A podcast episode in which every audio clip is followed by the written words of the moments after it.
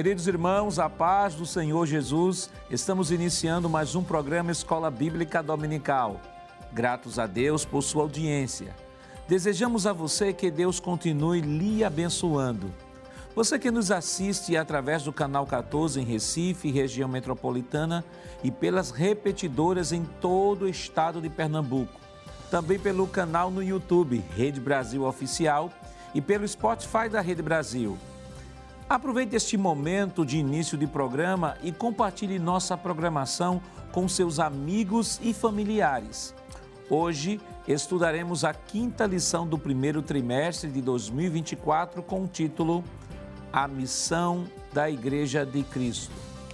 E para comentar a nossa lição esta semana, contamos com a participação do evangelista irmão Alessandro Barreto, pastor irmão Alessandro. A paz do Senhor, pastor Nato Jackson do evangelista Jonathan Lucena, pastor irmão Lucena. A paz do Senhor, pastor André Jackson. E do auxiliar e professor irmão Jonas Santana, pastor irmão Jonas. A paz do Senhor, pastor André Jackson.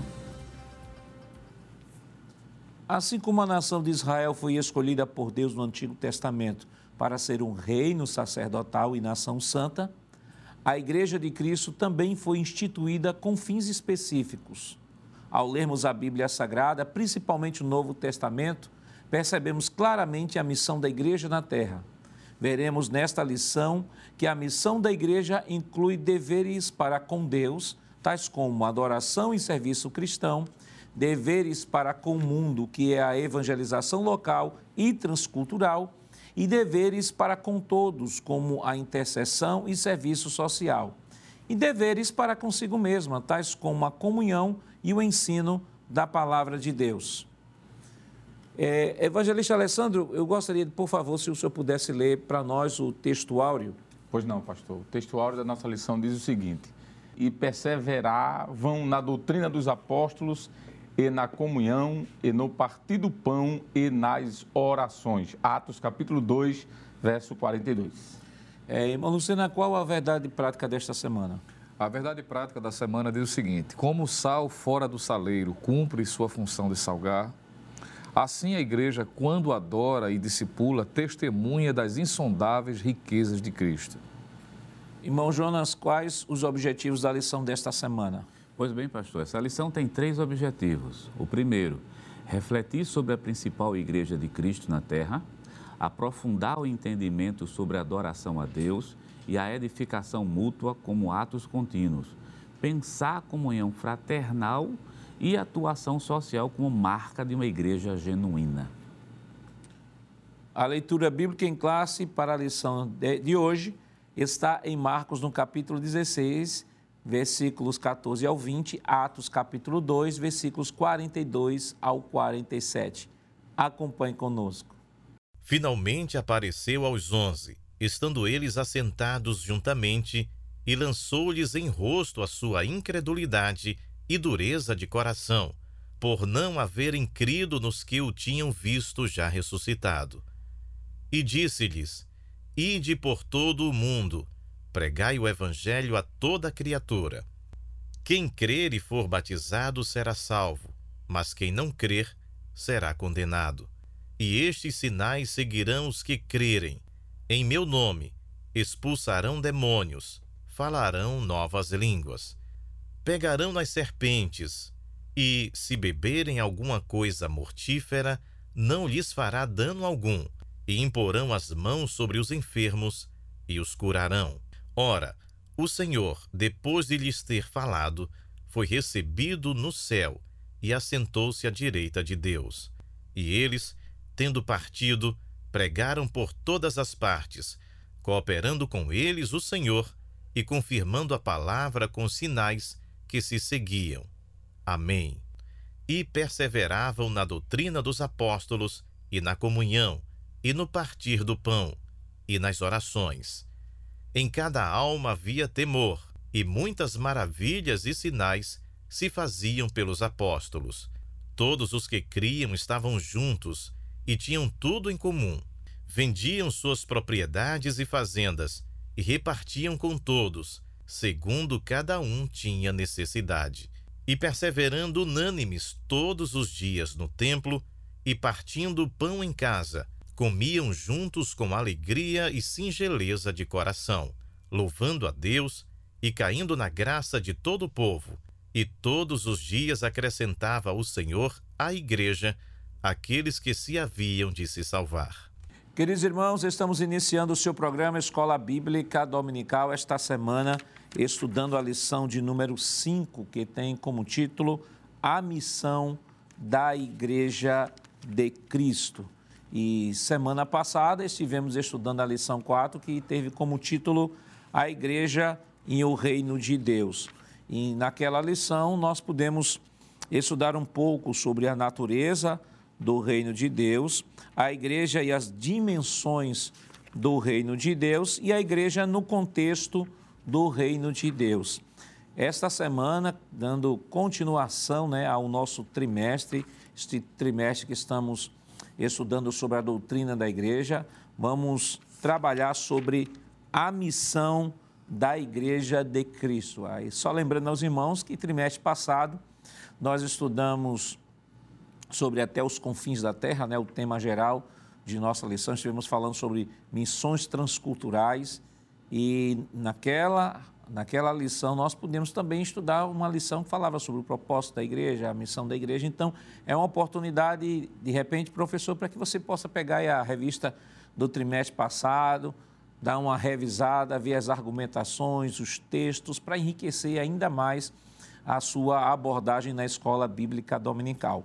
Também chamamos a atenção de você, professor, que eu sei que alguns professores às vezes acabam passando batido, né? A nossa revista ela, ela vem recheada de recursos e orientações para facilitar ainda mais a, a, abordagem do professor em sala de aula. E tem uma sessão lá chamada leitura diária, onde desde a segunda-feira, segunda, terça, quarta, quinta, sexta e sábado, existem versículos específicos sugeridos pelo autor da lição para que o professor esteja lendo, lendo, refletindo.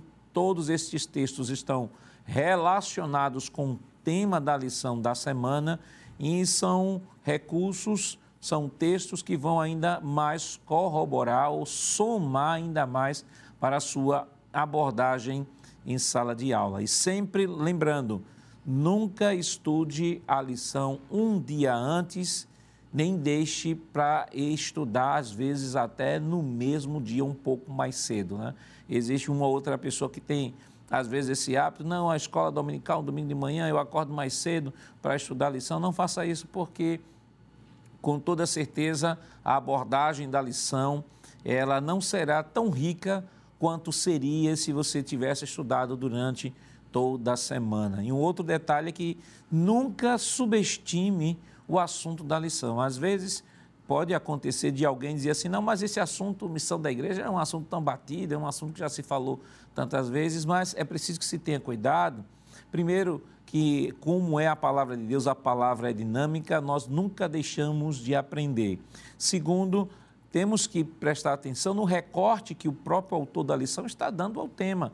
Né? Você tem, às vezes, o tema missão da igreja, mas a depender do autor, ele vai ter recortes diferentes que vão corroborar com o mesmo tema. Então, é importante que se tenha esse cuidado para que você possa desenvolver bem, para que desenvolva bem a sua aula no dia em que estiver ministrando aí a sua escola dominical e tanto o professor quanto o aluno saiam enriquecidos da abordagem da lição, porque o objetivo é crescer na graça e no conhecimento do nosso Senhor Jesus Cristo. A, revi... a escola dominical não é centro de debate teológico, escola dominical não é lugar de confusão, não é lugar de problema. Escola dominical é lugar de aprendizado, de crescimento, de fortalecimento. E o professor ele deve expor as verdades bíblicas com o mesmo cuidado pastoral que o seu pastor tem ao ministrar a lição ou ao ministrar a doutrina ou o ensinamento à igreja de um modo geral, porque somos seus representantes e ele confia em cada um de nós como replicador da doutrina da forma como nós recebemos. É, Evangelista Alessandro, a missão da Igreja de Cristo. Nós comentávamos aqui que no trimestre passado nós tivemos uma lição que trabalhou muito isso, mas o recorte que o autor dá é um pouco diferente da abordagem, porque lá você falou da missão da igreja, mas o viés era a, a missão transcultural e a gente aprendeu isso. Hoje ele traz um viés, uma, uma apresentação da lição muito interessante, porque é, até pela escolha do próprio texto da lição, é o texto de Marcos, capítulo 16, versículos 14 ao 20, ele foca a descrição da missão da igreja, do ID de Jesus, esse texto, e depois, Atos 2, 42 ao 47, ele faz a descrição da vida comunitária da igreja. Ou seja, ele diz aí essa igreja recebeu a missão e depois ele vai mostrar, ele vai descrever a vida comunitária da igreja. E aqui nesse esquema nós temos aí uma síntese do que nós estamos, estamos abordando esta semana. Nós temos o assunto da igreja, pregação, instrução, adoração e edificação, comunhão e socialização. E aí nós temos as respectivas é, referências bíblicas. O que é que a gente introdutoriamente já pode comentar? Muito bem, pastor. É, primeiramente, como sempre é dito, é um momento importante aproveitar essa imagem, porque ela, de alguma forma, pastor, resume é, a lição de forma bem prática e objetiva. É, falando sobre a missão da igreja, a gente tem como observar no texto que está aqui na imagem, em tela, que ela se subdivide, pastor, pelo menos em três pontos principais. O primeiro, obviamente, é pregar e instruir. Quando falamos de pregação, nós estamos falando dessa ação externa da igreja. Quando a igreja sai das quatro paredes e vai em busca do pecador, ela está, de alguma forma, pregando o evangelho, ela está saindo do seu ambiente e está indo em busca das almas. Ao conquistar essas almas e trazê-las para o seu interior, vem a segunda parte, que é a instrução, é o fazer discípulos, né? Inclusive, nesse texto de Mateus 28, 19, Marcos 16, 14 em diante, Jesus disse: pregai e depois ensinai. Então, são coisas complementares. Uma igreja que não prega, ela certamente não terá que instruir. A segunda parte é a parte agora já mais interna da igreja, né? a adoração e edificação. É, esse texto de João, capítulo 4, é aquele texto magno que Jesus conversa com a mulher e ele diz que os verdadeiros adoradores adorarão o Pai em espírito e em verdade. Então faz parte da igreja, da, da missão da igreja, não só pregar e ensinar, mas adorar a Deus. E vai ser comentado provavelmente na lição, mas o interessante é que essa adoração, pastor, ela não se restringe apenas ao momento daquele culto lá dentro da igreja, das quatro paredes. Essa adoração é muito mais ampla. Por isso que Jesus disse àquela mulher que o Pai procura os verdadeiros adoradores, não é? E essa adoração tem a ver com edificação também. Porque no momento da adoração há uma edificação. Por exemplo, quando você está na igreja, Paulo usa esse texto de Efésios 4, ele fala sobre cânticos, ele fala sobre hinos espirituais, ele fala sobre doutrina. O momento da adoração da igreja também é um momento de edificação, onde está sendo louvado a Deus, engrandecido a Ele e sendo edificada. E por fim, a comunhão, não é? Comunhão fala de socialização, está ligado, ou um ou outro, ou os dois se complementam também. O texto de Atos, capítulo 4, quer dizer 2 e 42, diz que eles tinham tudo em comum. Então, a missão da igreja é promover esse, esse elo, essa ligação, essa comunhão. Né? E quando fala de socialização, eu acho que é um pouquinho depois da comunhão, porque a comunhão fala de ter, de certa forma, paz entre os membros. Agora, socialização fala de divisão. Divisão não no sentido negativo, divisão no sentido que eu tenho ser do outro também, alcançar aquilo que está distante. Então, de alguma maneira, esse gráfico, esse quadro, pastor, traz um resumo do que a gente vai tratar hoje na lição de número 5. Continuando ainda dentro dessa mesma dimensão, nós temos aí a missão da igreja, proclamação e discipulado. Nós temos aí o Cristo, Cristo é que deu a esta missão à igreja, Atos, Mateus 16, 18, né, aquele texto né, sobre esta pedra, é isso? Sobre esta pedra edificaria a minha igreja. É, e aí nós temos aí a comunhão, adoração e edificação, irmão ministro Lucena. Pois não, pastor. Esse gráfico ele vai mostrar o que uma coisa está interdependente da outra, partindo da própria pessoa de Cristo, uma vez que ele veio não só para trazer a salvação ao homem, claro, é sua maior missão, mas no exercício dessa atividade, ele vai dar no seu ministério exemplo da proclamação, do discipulado e, consequentemente, o que isto trouxe: comunhão, adoração e edificação. E isso se torna um exemplo e um modelo para que a igreja siga. E é uma ótima oportunidade, claro, de mostrar o professor em sala de aula aos seus alunos embora que nós tivemos recentemente um trimestre que tratou exaustivamente a respeito da evangelização, da proclamação, mas relembrar não é, esse compromisso que não se limita, como nós dissemos naquele período que estudamos a respeito da evangelização, apenas dentro do trimestre. É uma realidade que perdura, que é perpétua em relação à função e atividade da igreja. Então, quando Cristo é a centralidade, e a gente pode utilizar isso também como referência, naturalmente a, a proclamação da sua palavra vai ser colocada em prática, haverá o discipulado, que é o ensino sistemático, a edificação, no sentido de que esses novos crentes alcançados, eles poderão ser trabalhados também para produzir frutos e alcançar outras pessoas, o que naturalmente vai gerar comunhão, adoração e edificação. Enquanto o evangelista Alessandro estava fazendo menção ao gráfico anterior, se o senhor me permite, pastor, no esboço da superintendência também,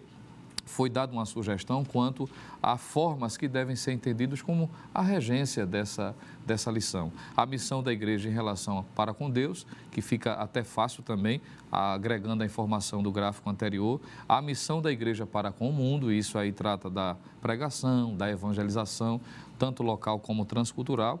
E a missão da igreja para com todas as pessoas em relação a interceder, é, a realização de ações sociais, o que naturalmente fala do que já foi proposto, e, por fim, a missão da igreja para consigo mesma, que traz a ideia de comunhão, não é? tanto em relação a Deus como em relação aos homens, e isso é muito importante que seja observado, vai facilitar para o professor desenvolver com tranquilidade, com muita propriedade, utilizando o tempo de forma correta, sábia, sem estar fora da baliza do que a lição propõe. E aí, irmão Jonas, nesse aspecto, fala da nossa responsabilidade, embora que a gente vá tratar especificamente um pouco mais à frente, mas de maneira introdutória é, e seguindo a linha ali da proposta pelo esboço da superintendência. Então, nós temos aí a missão da igreja para com Deus, fala sobre a, a adoração e edificação. O que é que a gente pode comentar? Pastor, é, essa missão, essa divisão inicialmente, né, com a proposta da superintendência, apontar inicialmente a questão da adoração e da edificação voltado para a questão da adoração, é bom que o professor da Escola Bíblica Dominical eh, não restrinja a adoração única e exclusivamente ao ambiente de culto. Parece ser uma coisa muito, uma ideia muito em voga hoje. Quer dizer, vou adorar a Deus como se fosse somente, exclusivamente no trabalho da igreja. Não, a adoração a Deus envolve uma vida de serviço. Por sinal, o próprio autor da lição, ele comenta isso, diz, olha, adorar é servir, e servir não somente no ambiente, mas servir a vida inteira. Então, eu estou no trabalho, mas eu sirvo a Deus, eu adoro a Deus. Eu estou no meu ambiente da rua, mas eu também adoro a Deus ali também. A adoração é algo que faz parte da natureza cristã.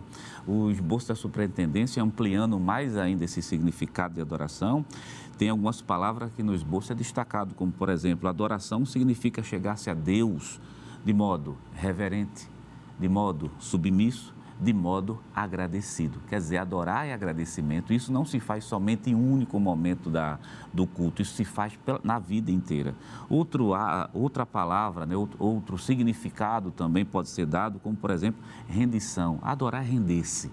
Outra coisa, gratidão e também exaltação a Deus. A gente pode falar, pastor, inicialmente, como uma das missões da igreja é encaminhar os seus membros no sentido de adorar a Deus de maneira reverente, de maneira submissa, de maneira agradecida, isso no todo de uma vida.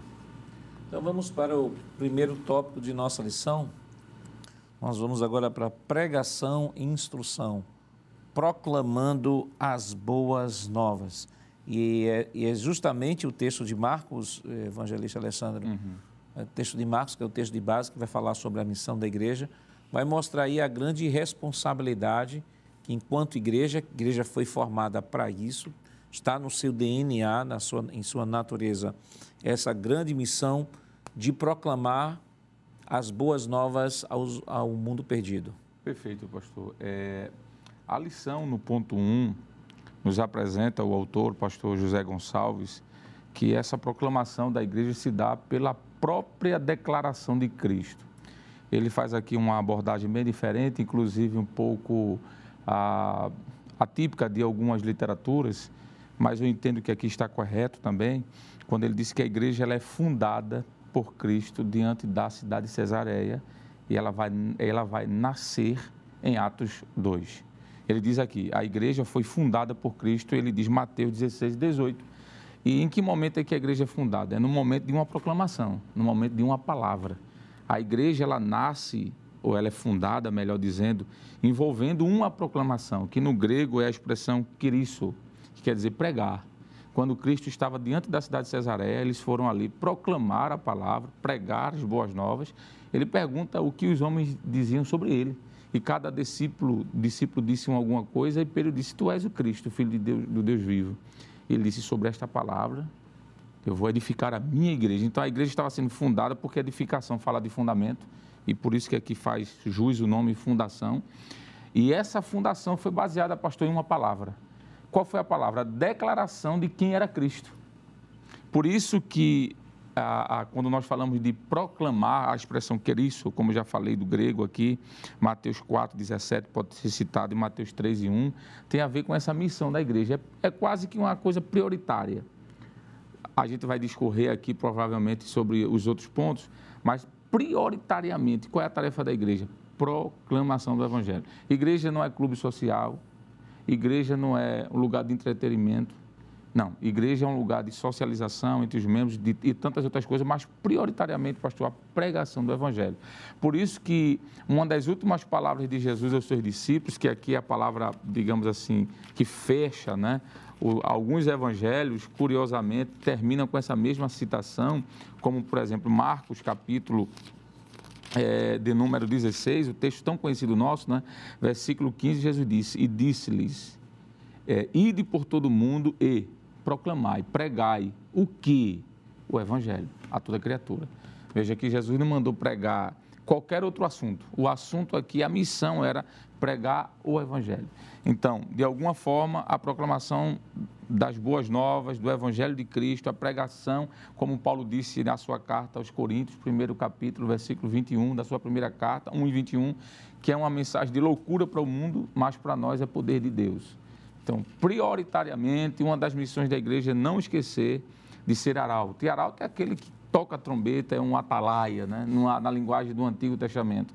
É aquele que fala sobre o perigo, é aquele que aponta para aquilo que está à frente.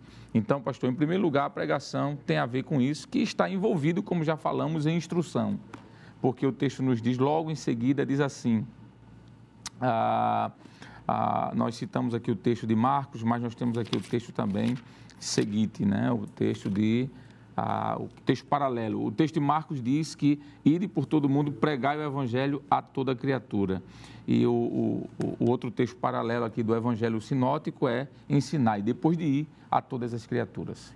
Evangelista Lucena, é, no subtópico 2 do tópico 1, um, fala sobre o objeto da pregação. E uma coisa interessante nesse, nesse subtópico é que ele mostra de que a, a mensagem do Evangelho, a, a mensagem do Evangelho, a mensagem das boas novas, que foi falada ali a proclamação das boas novas, ele diz que não se refere a alguma coisa, mas a alguém, a uma pessoa. E o que eu acho interessante nessa abordagem é o seguinte: é que boas novas não tem nada a ver com massagem no ego, não tem nada a ver com, com bênçãos, não tem nada. Boas novas, as boas novas é, o, é a própria pessoa do Senhor Jesus Cristo que é o objeto da pregação. Exatamente, pastor. Essa, esse ponto da lição nos adverte sobre o compromisso não é, que a igreja, como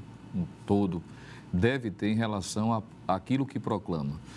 A lição fez menção, o evangelista Alessandro já pontuou, da necessidade, partindo do próprio exemplo da pessoa de Cristo, que durante todo o seu ministério terreno não é, deu um exemplo máximo, ele é o ícone maior, claro, de proclamação e também quanto ao conteúdo dessa mensagem, que é o que a lição vai estar especificamente tratando. A mensagem que a igreja deve é, deter-se não é uma mensagem que se torne palatável aos ouvidos das pessoas, ainda que o evangelho, claro, por definição, como o senhor pontuou, é boas novas, é aquilo que traz a alegria, que traz benefício, uma boa notícia.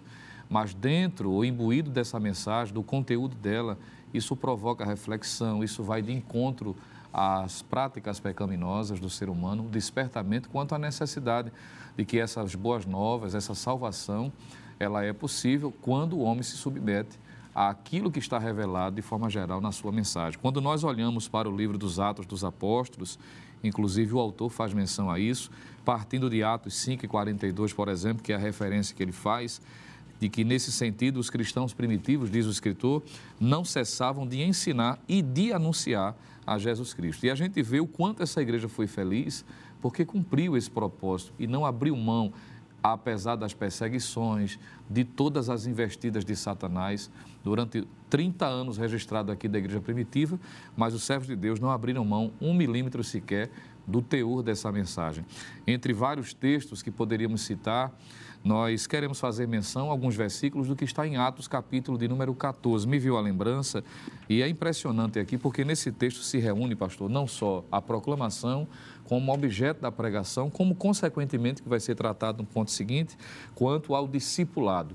E é perceptível isso no capítulo 14. Ao lermos, por exemplo, o versículo de número 3, nós vamos encontrar a seguinte expressão: Detiveram-se, pois, muito tempo falando ousadamente acerca do Senhor, o qual dava testemunho à palavra da sua graça, permitindo que por suas mãos se fizessem sinais e prodígios. Esse registro aqui, conforme a própria epígrafe supõe, ou propõe, melhor dizendo, é o evangelho pregado em Cônio, Listra e Derbe, não é? naquela viagem, naquele processo de evangelização, através do apóstolo Paulo e outros que lhe acompanhavam. Nesse mesmo capítulo de número 14, nós encontramos o versículo de número 18, dizendo o seguinte: Dizendo isto com dificuldade, impediram que as multidões lhe sacrificassem. Sobrevieram, porém, os judeus de Antioquia e de Icônio, que, tendo convencido a multidão, apedrejaram a Paulo e o arrastaram para fora da cidade, cuidando que estava morto. Isso fala da implicação de pregar o que ele pregava. Mas veja o que diz aí do versículo de número 20.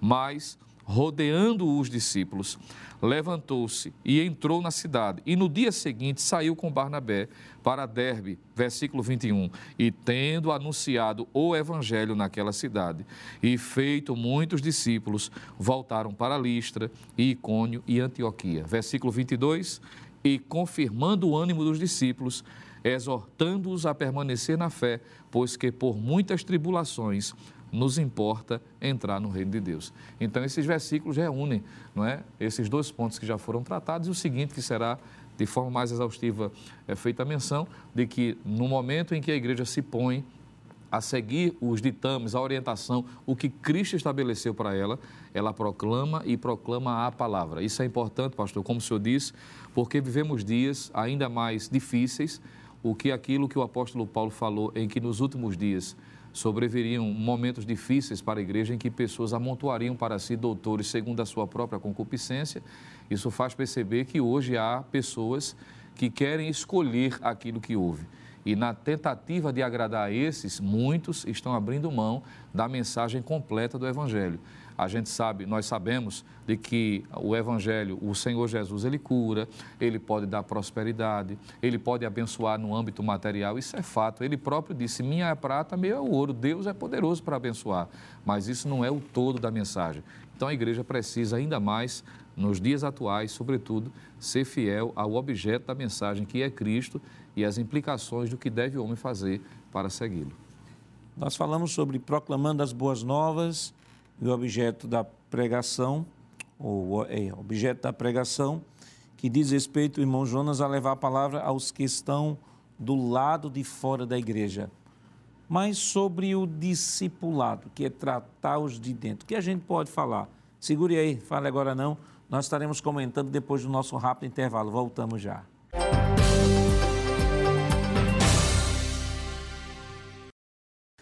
Queridos irmãos, estamos de volta em seu programa Escola Bíblica Dominical, nesta oportunidade estudando a lição de número 5, que tem como título A Missão da Igreja de Cristo. E no bloco anterior nós trouxemos aqui uma introdução é, sobre nossa lição e estávamos comentando o tópico de número 1 um, e vamos agora para o subtópico 3. Irmão Jonas, eu deixei, lancei a pergunta para o senhor, mas de repente pode ser que tenha alguém que esteja nos acompanhando a partir deste momento e não, não está situado o que é que nós estamos comentando. Estamos comentando o primeiro tópico de nossa lição desta semana e vamos para o subtópico 3, discipulando os convertidos, já que estamos falando de discipulado, estamos falando de, de fazer discípulos. Vimos a missão da igreja com relação à proclamação, que é a missão da igreja para fora dela, e agora nós temos a missão da igreja no discipulado, ou seja, a missão a missão para ela mesma, a sua missão de promover a edificação, o ensinamento, o fortalecimento. Aí eu queria que o senhor, por favor, pudesse ler aí a tela e pudesse comentar um pouco. O título da tela: Fazer discípulos. O discipulado é o imperativo. A expressão que está registrada em Mateus capítulo 28, versículo 19, portanto, ide fazer discípulos, nos mostra que as palavras de Jesus são uma ordem para a igreja, tanto quanto a evangelização como a formação de novos discípulos. A evangelização é um ato e o discipulado, integração do novo crente, é um processo contínuo.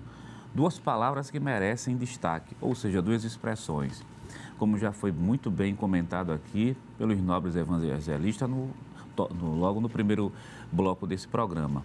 A pregação do Evangelho é o imperativo para a igreja, faz parte da natureza da igreja, mas o discipulado, ele é um processo de integração e ele é um processo contínuo. A, a pessoa sempre será um discípulo. E como é que se dá o discipulado. O discipulado pode ser dado pela instrução, é assim que a, a Bíblia também nos mostra. Mas também pode ser dado pela imitação. Tem um versículo que acho que junta essas duas coisas, que é Filipenses, estava lembrando dele, Filipenses capítulo 4, quando Paulo escreve a Filipos, capítulo 4, versículo 9, quando o apóstolo São Paulo, diante de tantos textos, né, a Bíblia diz assim: o que também aprendestes e recebestes e ouviste e viste em mim, isso fazei, e o Deus de paz vos será conosco. Observem que o texto bíblico fala de ouvir, quer dizer, a instrução é dada, mas essa instrução também ela é vivida, vivida pelo instrutor e deve ser vivida também pelo novo discípulo. Não é à toa que o apóstolo São Paulo também fala, 1 Coríntios, capítulo 11, versículo 1, sede meus imitadores, assim como eu sou imitador de Cristo. E, e Paulo está dizendo, você tem que ser discípulo de Cristo. Isso é muito importante para o professor da escola dominical, porque nós estamos vivendo um tempo, até para fazer uma aplicação, pastor, estamos vivendo num tempo onde as pessoas fazem discípulo para si. Mas a Bíblia diz, não, você é discípulo de Cristo. O apóstolo São Paulo, se a gente for aqui ver os Vamos, se, se, a gente pudesse aqui dar os predicados do apóstolo São Paulo, são muito teólogo, né? um, homem, um homem que conhecia diversas línguas, uma mente brilhante daquela, mas ele disse: vocês não são meus discípulos, vocês são discípulos de Jesus de Nazaré. Por isso, 1 Coríntios, capítulo 11 e o versículo de número 1, e esse que é o capítulo 4 de Filipenses e o versículo número 9. O que ouviste, ouviste, e depois fala de aprendizado quer dizer, aprender a realizar, colocar na prática aquilo que está sendo é, ensinado, pastor. O que a gente pode destacar? E outra, integração. Uma igreja que evangeliza, ela tem que integrar e sempre lembrando, é um ato contínuo, né? Nós sempre seremos discípulos de Cristo. Isso mostra também que o discípulo ele é submisso ao seu Senhor. Então faz parte do discípulo ser submisso, ser obediente e acima de tudo ser reverente ao Senhor. E Nossa. quando o texto aí fala de é um processo contínuo, eu lembrei é, não só desse texto né, que o senhor leu, eu queria ler aqui na Nova Almeida atualizada, é, Filipenses capítulo, capítulo 4, versículo 9, diz assim: O que também aprenderam, receberam e ouviram de mim, e o que viram em mim, e isso ponham em prática, e o Deus de paz estará com vocês. Há um outro texto que Paulo também, evangelista Alessandro, ele orientou a, a Timóteo, Timóteo capítulo, 2 Timóteo capítulo 2, versículo 1, ele diz assim, Quanto a você, meu filho, fortifique-se na graça que há em Cristo Jesus. E o que você ouviu de mim na presença de muitas testemunhas, isso mesmo transmita a homens fiéis, idôneos para instruir a outros. Aqui traz a ideia mesmo dessa, disso que o irmão Jonas falou sobre ah, o discipulado como um processo contínuo. E quando eu falo, e quando penso em discipulado, eu lembro de uma frase do pastor é, Antônio Gilberto, ele um, não vou dizer ipsiliteris, não lembro ipsiliteris como, como ele falou, mas ele disse assim, que o professor, um professor mais preparado da escola dominical deveria ser o professor da classe de discipulado, dada a, a grande responsabilidade, grande responsabilidade, e digo que é, que é um momento de mais cuidado na igreja, não quer dizer que não, tem, não tenhamos cuidado com os demais membros, mas, sobretudo, com o novo convertido, porque nós estamos,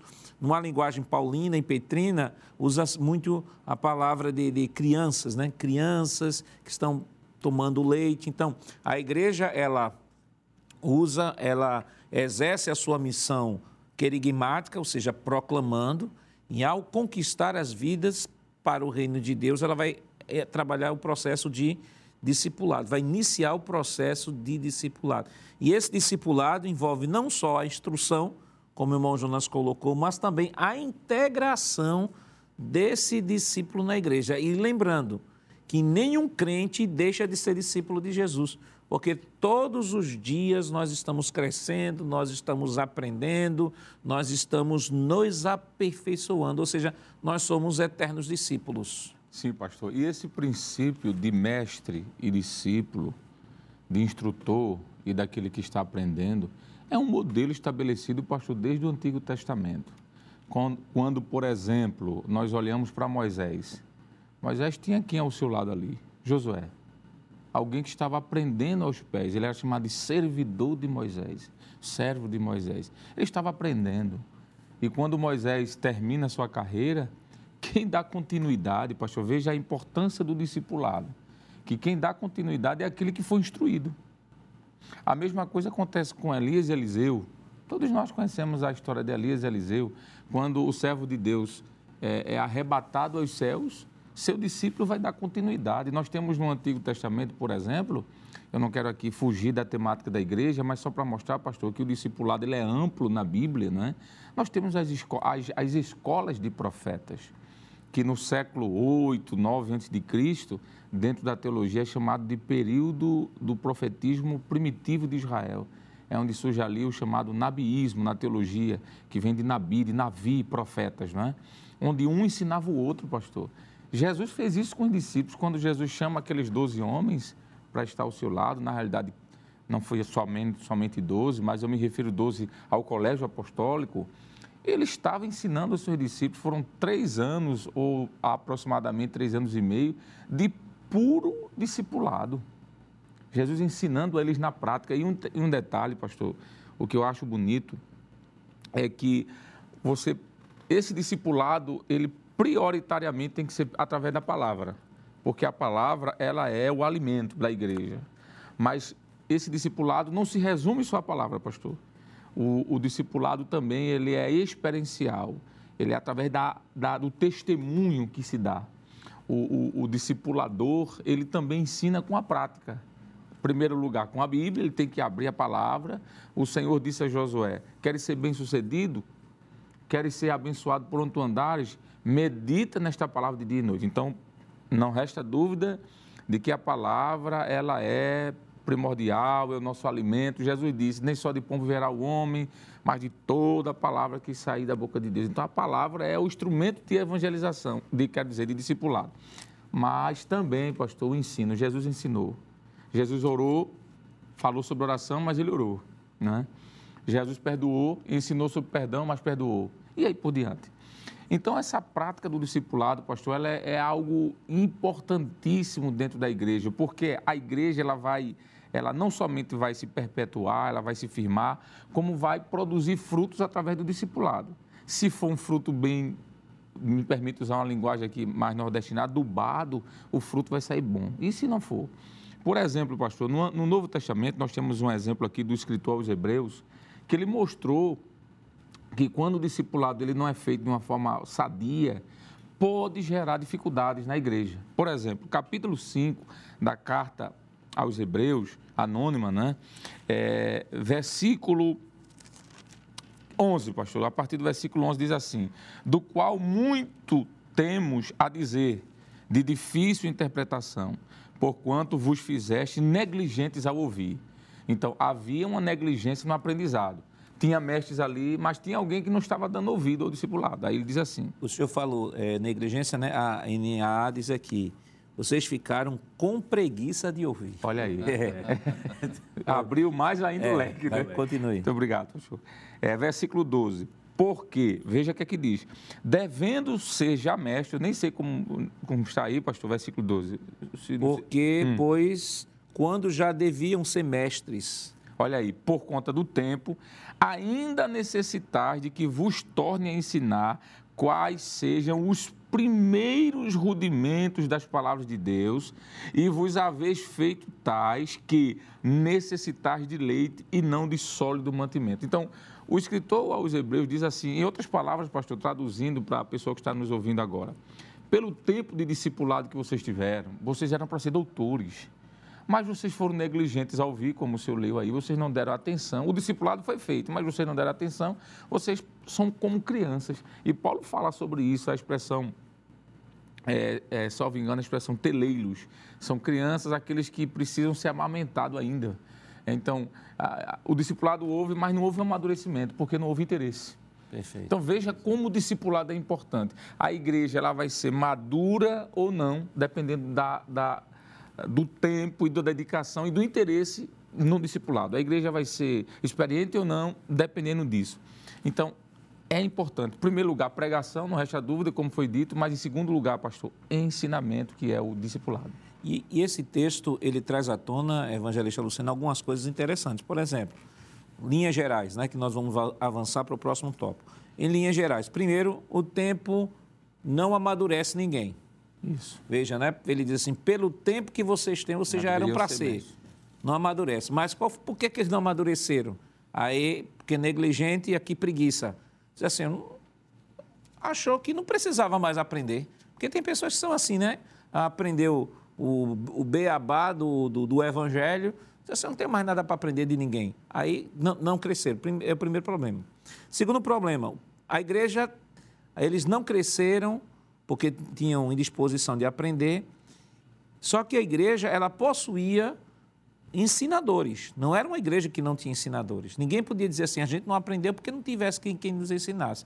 Tinha ensinadores, mas eles, o, escritor aponta, o problema foi de vocês. Vocês tinham ensinadores, uhum. você, o tempo deveria correr a favor de vocês pelos ensinadores que vocês tiveram, mas vocês pararam no tempo, por quê? Porque tiveram preguiça, Isso. preguiça de aprender. Aí o escritor continuando, ele diz assim: Por isso, deixando os princípios elementares da doutrina de Cristo, avancemos para o que é perfeito. Aí ele diz assim, ó, pronto, olha, vocês, o que vocês aprenderam, aprenderam. Não fique repetindo o tempo todinho, não é porque tem pessoas que, por exemplo, Jesus salva, cura, batiza com o Espírito Santo e breve voltará. Pronto, uhum. aí toda a pregação dele é só isso, só isso, só isso, só isso. Aí o escritor Zebeu diz assim: pronto, vocês não já sabem disso? Pôr em, em parte. Mas pôr em parte aqui não é abandonar, é pôr em parte, colocar ao lado para avançar para algo mais profundo. E esse, e esse aspecto aí é um aspecto bem interessante da missão da igreja, porque, como o evangelista falou aqui, você tem, por exemplo, você tem casos do. Ah, nesse caso aí, os discipulandos estavam indispostos. O discipulador estava disposto a ensinar, os discipulandos estavam indispostos a aprender. Você tem, às vezes, o inverso: você tem os discipulandos dispostos a, a aprender e você tem o discipulador indisposto a ensinar, ou muitas vezes ensinar de maneira errada, né? Porque, como o irmão Jonas, e agora pegando o gancho aqui do irmão Jonas, na fala dele anterior, isso, isso aqui é tão sério que o, o, discipulador ele deve imprimir no discipulando a marca de Cristo e não a marca dele. Né? Ou seja, ele não pode fazer da classe o seu grupo pessoal. Né? De qualquer coisa, eu, eu já, já tive experiência em uma determinada situação em que um determinado professor faltou à sala de escola dominical, estava doente, e toda a classe da escola foi embora. Quer dizer, isso não é comum. O comum é os irmãos ficarem lá aguardando, o dirigente vai lá, coloca um outro irmão para trazer a lição naquele dia, mas a classe se recusou a ouvir outro irmão porque só queria ouvir aquele professor. Então, depois, com o tempo, se percebeu que o problema era o professor. Era o professor que estava formando a classe para ele. Então, é um peso, é uma responsabilidade, porque enquanto na mensagem da proclamação você fala que Jesus perdoou os seus pecados, Jesus, arrepende, é, Jesus te convoca ao arrependimento e tal, aqui na igreja você vai formar o caráter de Cristo nessa pessoa. Então, é por isso que Tiago diz assim: ninguém deseja ser mestre, porque o juízo vai ser maior. Perfeito, pastor. Isso mostra, sobretudo, é, dentro desse equilíbrio que já foi destacado pelo senhor evangelista Alessandro, que se deve haver tanto de uma parte como de outra, não é? Uma vez que esta é uma responsabilidade da igreja e no que diz respeito a esta responsabilidade de quem ensina como igreja e, respectivamente, quem está disposto a aprender como igreja. E quando não há essa disposição e esse equilíbrio, como o senhor narrou, isso vai trazer prejuízos, como o próprio escritor, e esse texto aí é, é, é espetacular, porque ele trata de níveis de, de espiritualidade ou de condições espirituais que deve ser observado.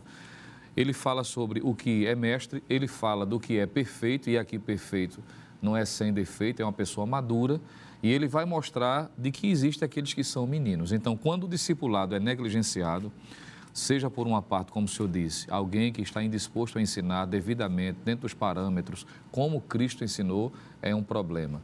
E quando há consequentemente, por parte de quem deveria estar atento, disposto a aprender, e não há essa disponibilidade, isso vai trazer um prejuízo sem precedentes. Porque o próprio escritor vai dizer, por exemplo, que quem tem esses sentidos exercitados, ele tem a condição de discernir. Isso fala de capacidade espiritual. Veja, uhum.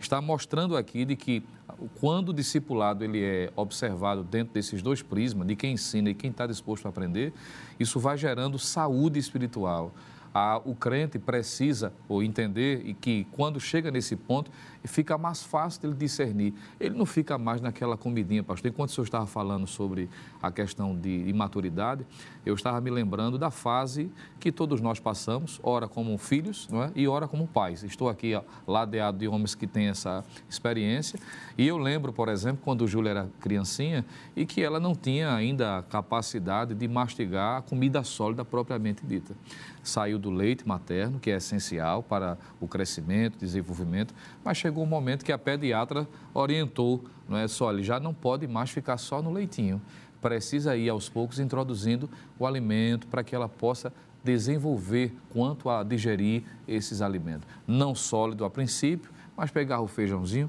não sei se ainda é feito assim, não é, pastor? É.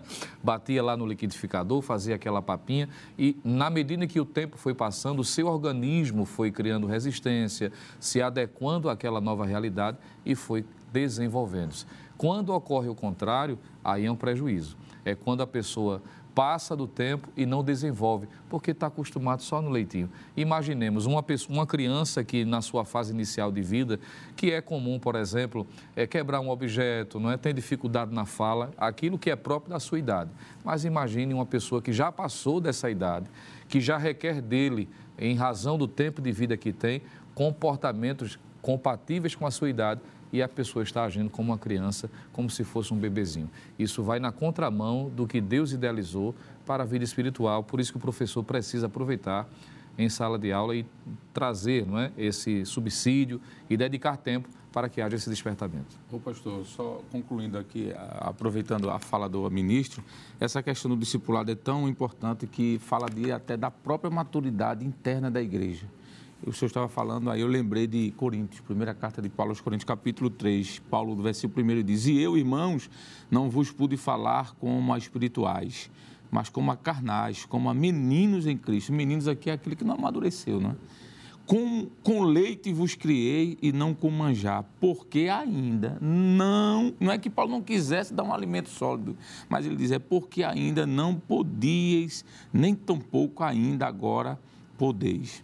E ainda na primeira carta, capítulo 13, versículo 11, ele diz que quando eu era menino, eu falava como menino, sentia como menino, discorria como menino, mas logo agora que cheguei a ser homem, adulto, acabei com as coisas de menino. Isso tem a ver com a vida espiritual também. Tem pessoas, pastor, que nunca sai do discipulado, fica ali como menino o tempo todo, né? É, o próprio apóstolo Paulo disse que se é ensinar, que haja dedicação. Às vezes a dedicação do professor, como o senhor falou, mas não a dedicação de quem escuta. E a igreja sempre teve mestre, né? Porque lá em Antioquia a Bíblia diz que tinha mestres lá, tinha alguém para ensinar. Então não cresce às vezes porque não quer. Segundo tópico de nossa lição, adoração e edificação. Irmão Jonas, nesse tópico, lá, lá atrás, na introdução, nós demos aí uma pincelada né, sobre adoração e edificação, mas eu queria que o senhor comentasse aí a adoração e edificação. Uma comunidade, a igreja é uma comunidade adoradora e a igreja é uma comunidade edificadora. Em que sentido eu digo que a igreja é uma comunidade adoradora? Em que sentido eu digo que a igreja é uma comunidade edificadora? É, no seguinte sentido, falando da igreja enquanto corpo místico de Cristo, né? não como uma denominação somente em particular. Então, ela se torna uma comunidade adoradora, em primeiro lugar, porque ela adora a Cristo e ela não tem um momento específico para adorar. A vida da igreja como corpo de Cristo é uma vida de adoração a Deus. Agora, como é que ela adora? Adora através de serviço pode adorar através da liturgia da, da igreja local. Adora também no sentido de reconhecimento a Deus. Por isso que a gente diz que é uma comunidade, é bom deixar claro que essa comunidade que o autor está falando não está fazendo referência especificamente a uma denominação, mas Perfeito. ao corpo de Cristo. Então, todos aqueles que são regenerados, salvos em Cristo Jesus e regenerados novas criaturas, adoram a Deus. Da mesma maneira, todos aqueles que são salvos em Cristo Jesus, que a palavra é comum entre as duas frases, é a comunidade, é edificados em Cristo. Agora, o nível da edificação em Cristo é, vai depender do discipulado. Os, os, evangelistas estavam aqui falando, eu estava lembrando justamente de Colossenses capítulo 1, versículo, capítulo 2 de Colossenses, versículo 7, versículo 7. Arraigados, ou melhor, enraizados, edificado neles confirmado na fé, assim como fostes, a, expressão final, assim como fostes ensinado. Veja como o discipulado é tão importante que determina a edificação e determina também o grau de adoração que essa pessoa presta justamente a Deus, pastor. E vale destacar que a igreja é a comunidade adoradora, é uma comunidade é, edificadora. A igreja é una, porque estamos falando da, da igreja universal, a igreja é una, as, mas as denominações elas são diversas. Quando estamos falando sobre a comunidade adoradora, uma comunidade edificadora, estamos falando da igreja como corpo de Cristo. Agora, essa percepção e essa prática da adoração e da edificação na igreja local, o evangelista Alessandro, isso vai variar muito de cada de cada da, da, forma como cada igreja. E aqui, como falamos lá atrás sobre o conceito de igreja, a depender do conceito de igreja que aquela instituição tenha e, e se enxergue, é que vai determinar se esse conceito aí está de acordo com o conceito bíblico ou se de repente está distante. Se vai gerar de fato uma igreja madura ou se vai gerar uma igreja que eternamente, eternamente, não no sentido, no sentido absoluto da palavra, mas que eternamente vai entrar na condição daquela da carta aos Hebreus, é daqueles crentes ali de passar tempos e tempos, mas continuar aquela mesma igreja é, menina. Exatamente, pastor. É, há um texto que Paulo escreve aos Efésios, no capítulo 4, e o versículo 11 e o 12, precisamente o 12, mas é, o 11 também é interessante. Diz assim: E ele mesmo deu uns para apóstolos e outros para profetas, e outros para evangelistas, e outros para doutores, e outros para pastores, e outros para doutores. E esse dom ministerial aqui, pastor, que é o dom de doutor, que é também chamado dom de mestre, tem a ver com o ensino. Veja que a preocupação do Espírito de Deus é tão grande com essa questão de maturidade, de crescimento, de edificação, que foi é, distribuído ou é distribuído um dom espiritual, que a gente chama aqui didaticamente de dom ministerial, que é espiritual também, mas por uma questão didática, alguns chamam de ministerial porque está ligado a ministério. Uhum.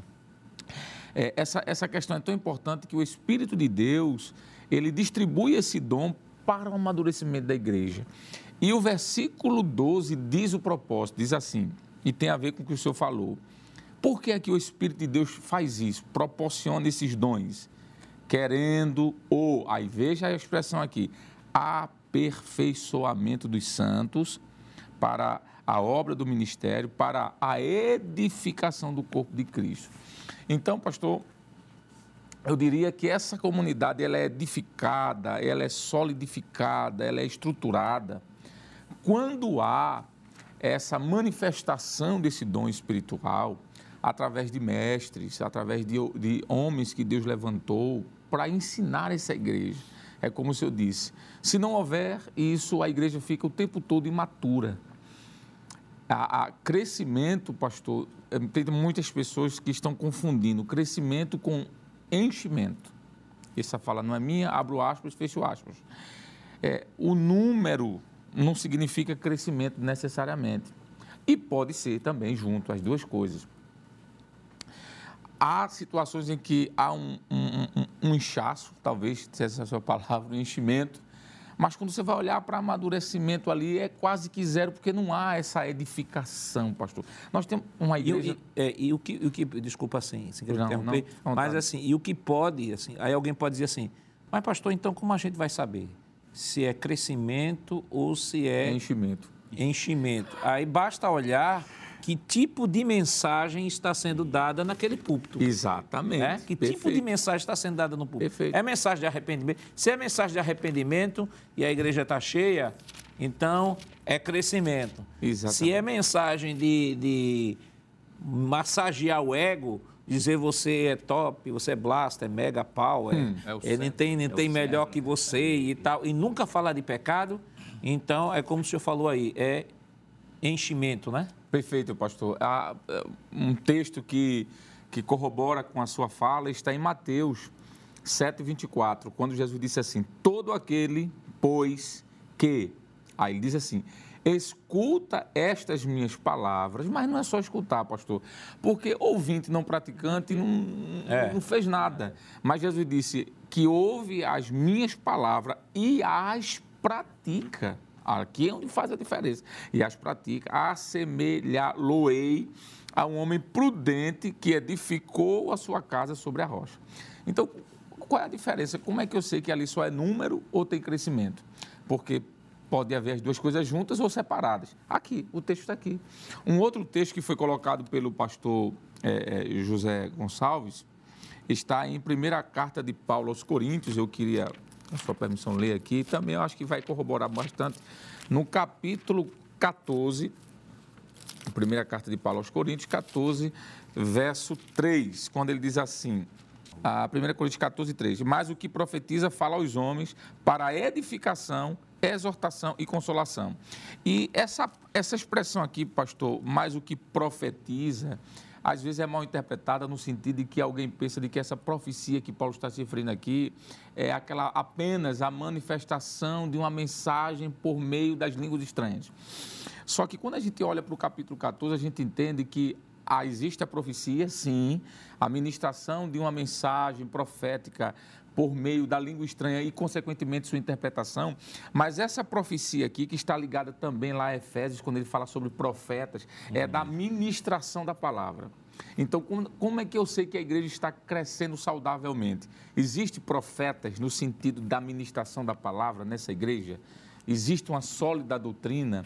Lá a mensagem ela é antropocêntrica, o homem está no centro, ou ela é cristocêntrica? Cristo é o centro da mensagem. É a, a, a, massageando o ego ou é doutrina? Então isso vai fazer toda a diferença. Por isso que aqui diz que a adoração e a edificação andam juntos. Porque, pastor, é interessante, aqui eu termino essa minha fala. É muito comum você encontrar uma igreja que não tem edificação escriturística, você conhecer ela pelo que ela adora, por aquilo que ela canta. É interessante demais isso, não tem como fugir. A adoração dessa comunidade, pastor, ela vai refletir a concepção que ela tem das escrituras. A sua teologia. Perfeito. É o que a gente chamaria de teologia da adoração. Aquilo que eu canto reflete aquilo que eu ensino na igreja. Então, quando a gente vai para um culto de doutrina e vê um culto de doutrina, uma bênção, olhe para os cultos ou para os louvores anteriores. Todos vão estar conectados, pastor. Uma coisa está ligada à outra. E às vezes tem, tem, tem até comunidades que, por exemplo, às vezes estão, estão tão fora da, da questão da adoração e edificação que estão cantando qualquer coisa Perfeito. e não sabem nem o que, o que estão cantando. Isso mesmo. Mas falar de comunhão e socialização, o que é que nós o que é que o autor da lição, melhor dizendo, quis dizer quando mostrou que a igreja também é uma igreja que em sua missão ela tem comunhão e socialização. Mas isso nós estaremos comentando depois do nosso rápido intervalo. Voltamos já.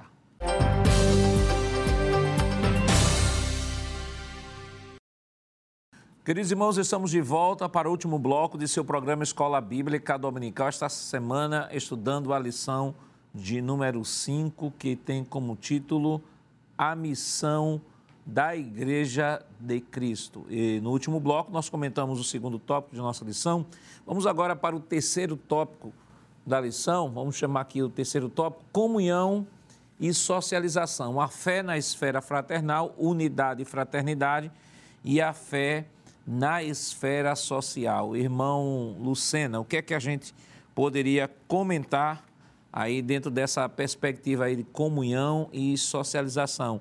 Aí fala de comunhão tanto interna, né, como também o compartilhamento dessa comunhão em meio à sociedade ou espaço público. De fato, pastor, eu diria, como já foi apresentado no primeiro bloco, quando foi apresentado aquelas telas em que trazia esse resumo didático, de que esse ponto vai também refletir quanto ao que já foi tratado aqui no bloco anterior, o, o que a igreja, ou as igrejas no sentido denominacional, de fato estão pregando e creem quanto à sua doutrina prática, à sua teologia vivencial.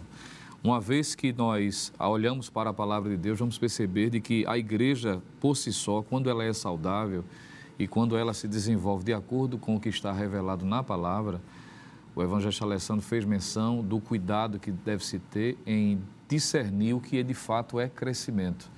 E o corpo de Cristo, ora, uma vez que ele é um corpo, naturalmente ele se desenvolve quando está de forma sadia, sendo dirigido, direcionado pela própria palavra, pela cabeça que é Cristo. E quando nós olhamos para o livro dos Atos dos Apóstolos, apesar, pastor, de serem pessoas diferentes, com personalidades diferentes, com formações diferentes, mas nós vemos algo impressionante que é traduzido pela expressão koinonia, né? comunhão em que estes, a Bíblia vai dizer que tinham tudo em comum, o que marca de forma muito específica a comunhão da igreja, dirigida, guiada pelo Espírito Santo a partir do ensino da própria palavra de Deus. O próprio comentarista ele vai partir desse ponto, mostrando que a palavra koinonia, traduzida por comunhão, ocorre 19 vezes no Novo Testamento, e o seu sentido literal é parceria, participação e comunhão espiritual, o que é algo importantíssimo, visto que, como servos de Deus, nós devemos viver em comunhão. A primeira epístola de João, no capítulo 1, versículo de número 7, o apóstolo vai trazer essa palavra de advertência, de ensinamento, mostrando essa importância não é? a respeito do que a igreja deve viver quanto na sua praticidade. Ele vai dizer em 1 de João 1 e 7 a seguinte expressão: Mas se andarmos na luz, como ele na luz está, temos comunhão uns com os outros e o sangue de Jesus Cristo, seu Filho, nos purifica de todo pecado. Uma vez que o crente passa pelo novo nascimento, pela experiência do novo nascimento, é inserido pelo Espírito no corpo de Cristo, esse agora passa a viver em comunhão. Apesar das diferenças, apesar, como já disse, das divergências quanto à personalidade, formação social, mas quando nós adentramos ao corpo de Cristo, inseridos no corpo de Cristo pelo Espírito Santo, Paulo vai dizer que entra em evidência a ação do Espírito que faz com que vivamos o vínculo, não é? aquela obra fantástica que o Espírito Santo faz, que de dois povos, gentios, judeus, de pessoas divergentes, diferentes, mas em Cristo se torna um povo só. O que Paulo vai mostrar de que deve ser o que é caracterizado no dia a dia da vida da igreja. É algo tão importante que o evangelista Lucas, por mais de uma vez, ele vai fazer menção dessa realidade no dia a dia da igreja primitiva. E claro, quando dizemos comunhão, não estamos dizendo aqui de que todos os pensamentos serão unânimes, pensarão todos iguais. Não, mas que apesar das diferenças, repito, que cada um possa ter personalidade, é? às vezes a forma é, de onde for inseridos socialmente, da família, a estrutura social, mas em Cristo nós temos mais em comum do que divergentes. Por isso que Paulo vai dizer, quando escreve a sua carta aos, Filipe... aos Efésios, melhor dizendo, capítulo de número 4, uma expressão que acho muito importante também ser citada, apenas para corroborar essa minha fala, em Efésios capítulo 4, quando ele fala sobre a unidade, ele vai dizer o seguinte, capítulo 4, versículo 1 em diante: Rogo-vos, pois eu, o preso do Senhor, que andeis como é digno da vocação com que fostes chamados. Versículo 2: Com toda a humildade, mansidão, com longanimidade, suportando-vos uns aos outros em amor, procurando guardar a unidade do Espírito pelo vínculo da paz. Aí ele segue dizendo: há um só corpo e um só Espírito, como também fostes chamados em uma só esperança da vossa vocação. Um só Senhor, uma só fé, um só batismo, um só Deus e Pai de todos, o qual é sobre todos e por todos e em todos. Então, esse ponto da lição, pastor, é importante ser também dado uma atenção especial sobre a necessidade dessa realidade. Estamos vivendo dias, estava ainda dizendo essa semana, de algumas pessoas que passaram a viver um cristianismo isolado, é, como que cada um por si, Deus por todos, é uma expressão que a gente usa aqui no Nordeste. Isso vai de encontro ao que está revelado na Bíblia. Nós precisamos exercer essa comunhão, essa coinonia. O que Paulo vai ensinar, mostrando de que é algo que precisa ser preservado, que precisa ser guardado e que existe uma dependência. O Senhor sempre usa uma expressão, partindo de Romanos capítulo 12, que fala da interdependência desses membros. Não pode um membro viver isoladamente do outro quando há um, um, acidente, por exemplo, em que alguém sofre uma amputação não é, de um de seus membros, se ele não for colocado no devido lugar corretamente, se isso não for possível, esse membro vai ser apodrecido e ele não pertencerá mais ao corpo. Isso ilustra a necessidade que, como crentes, como servos de Deus, precisamos viver na prática, no exercício diário, à luz das Escrituras, como igreja, a comunhão, ainda que pensemos diferentes em algumas coisas, ainda que tenhamos predileções diferentes por determinadas situações, mas temos, repito, mais em comum em Cristo do que propriamente divergente. Eu acho grande importância isso que o senhor colocou, irmão Lucena, porque, irmão Jonas, há pessoas que pensam que é, viver em unidade é pensar do mesmo jeito, da mesma forma.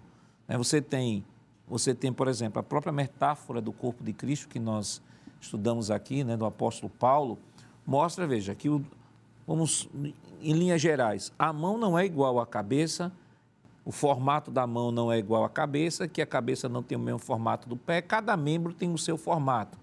Aí Paulo mostra que existe uma diversidade de membros, mas todos estes membros diversos concorrem para uma unidade. Traduzindo isso no relacionamento de igreja, de repente existe lá na igreja aquele irmão que é mais fleumático, aquele irmão que é mais sanguíneo, aquele irmão que é mais colérico, aquele irmão que emburra com tudo, aquele irmão que é alegre com tudo, não tem tempo ruim para ele, só vive alegre, só vive feliz, aquele que está feliz, mas da noite para o dia uh, vai de 0 a 100 num fração de segundo. Então você tem uma diversificação de personalidades, como o evangelista falou, de personalidade, de formação, como cada um foi formado, né, a educação que cada um teve na sua infância, os problemas, que todos têm problemas, né? Não existe, como já foi dito aqui numa, numa, numa, numa lição sobre família, que não existem famílias perfeitas. Então, é preciso que a gente tenha essa sensibilidade para perceber que na igreja a, o objetivo maior é manter essa unidade em Cristo, apesar, apesar de minha, de minha divergência, apesar muitas vezes, e quando eu digo divergência, é dizer o seguinte, que não existe nesse universo todo mundo que pense igualzinho. Né? Você tem, por exemplo, você vai fazer, realizar uma atividade na igreja e precisa de organização. Então você chama, você constitui uma equipe e cada um vai dizer, olha, por mim, eu, minha sugestão é fazer isso e isso.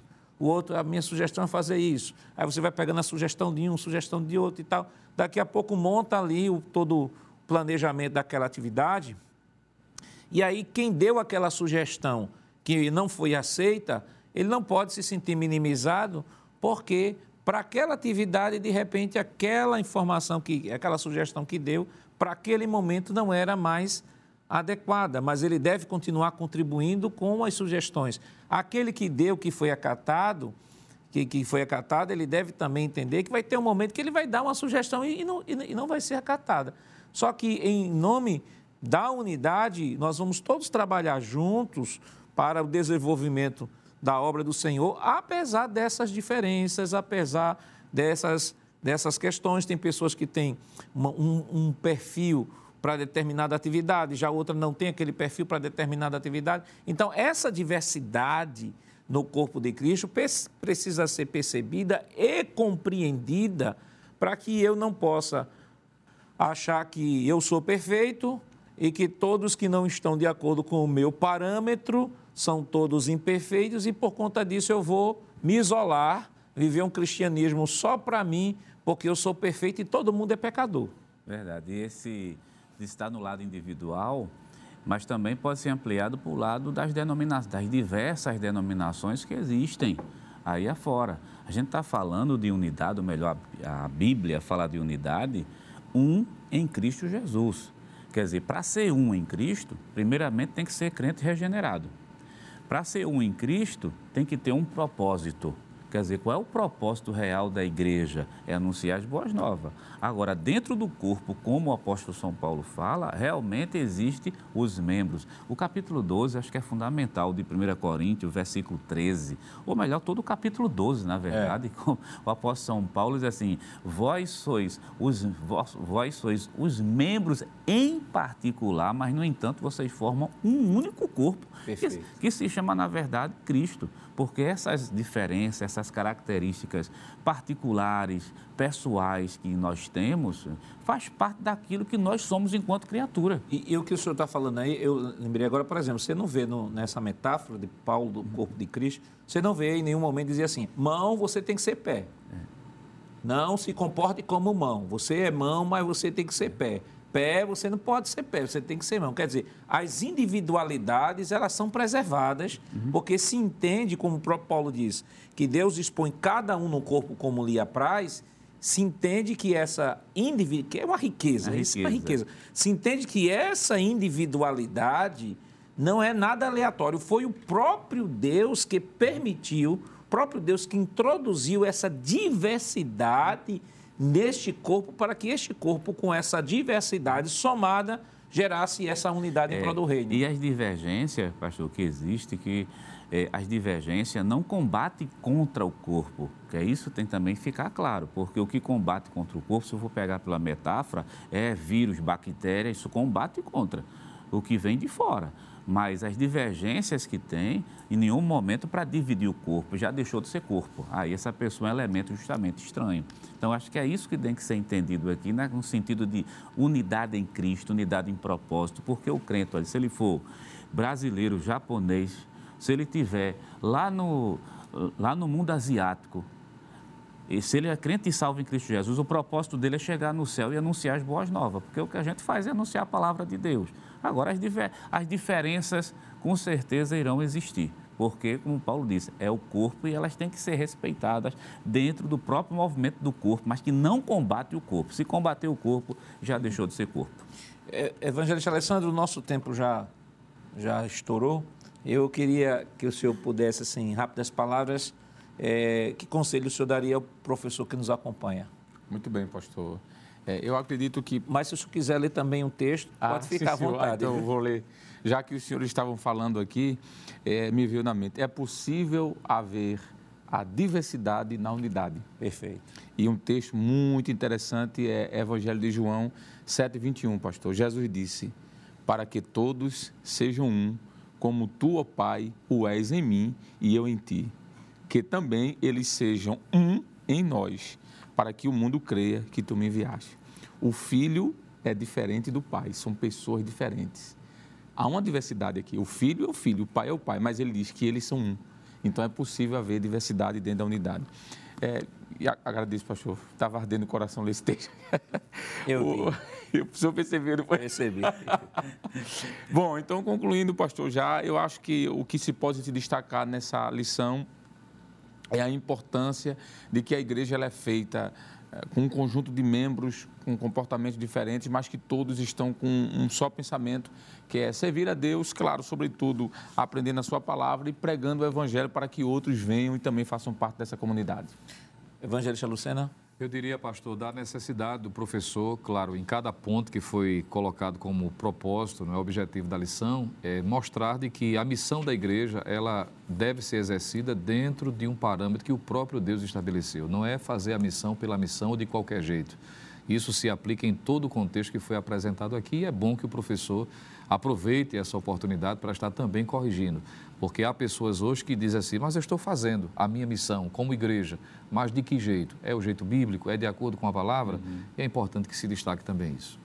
Um dos pontos da lição que pode ser também na sala de aula destacado é do tópico 2, que fala sobre adoração. O autor colocou magistralmente, eu achei muito bonito quando ele diz assim que a adoração, é claro, reflete aquilo que o texto bíblico já diz. A adoração não se limita somente ao aspecto do culto. A adoração faz parte da vida cristã como um todo. Que Deus continue lhe abençoando em nome de Jesus. Chegamos ao final deste programa. Hoje estudamos a quinta lição de 2024 com o tema A Missão da Igreja de Cristo. Na próxima semana estudaremos a lição com o tema Igreja, Organismo e Organização. O programa Escola Bíblica Dominical vai ao ar na TV toda sexta-feira às 21h30 e no sábado às 16 horas. Também está disponível no formato podcast no Spotify e em nosso canal no YouTube, Rede Brasil Oficial. Se inscreva, ative o sininho e compartilhe nossa programação. Obrigado por sua audiência e até o próximo programa. Que a graça do nosso Senhor Jesus Cristo, o amor de Deus nosso Pai, a comunhão do seu Santo Espírito estejam com todos hoje para todo sempre. Amém.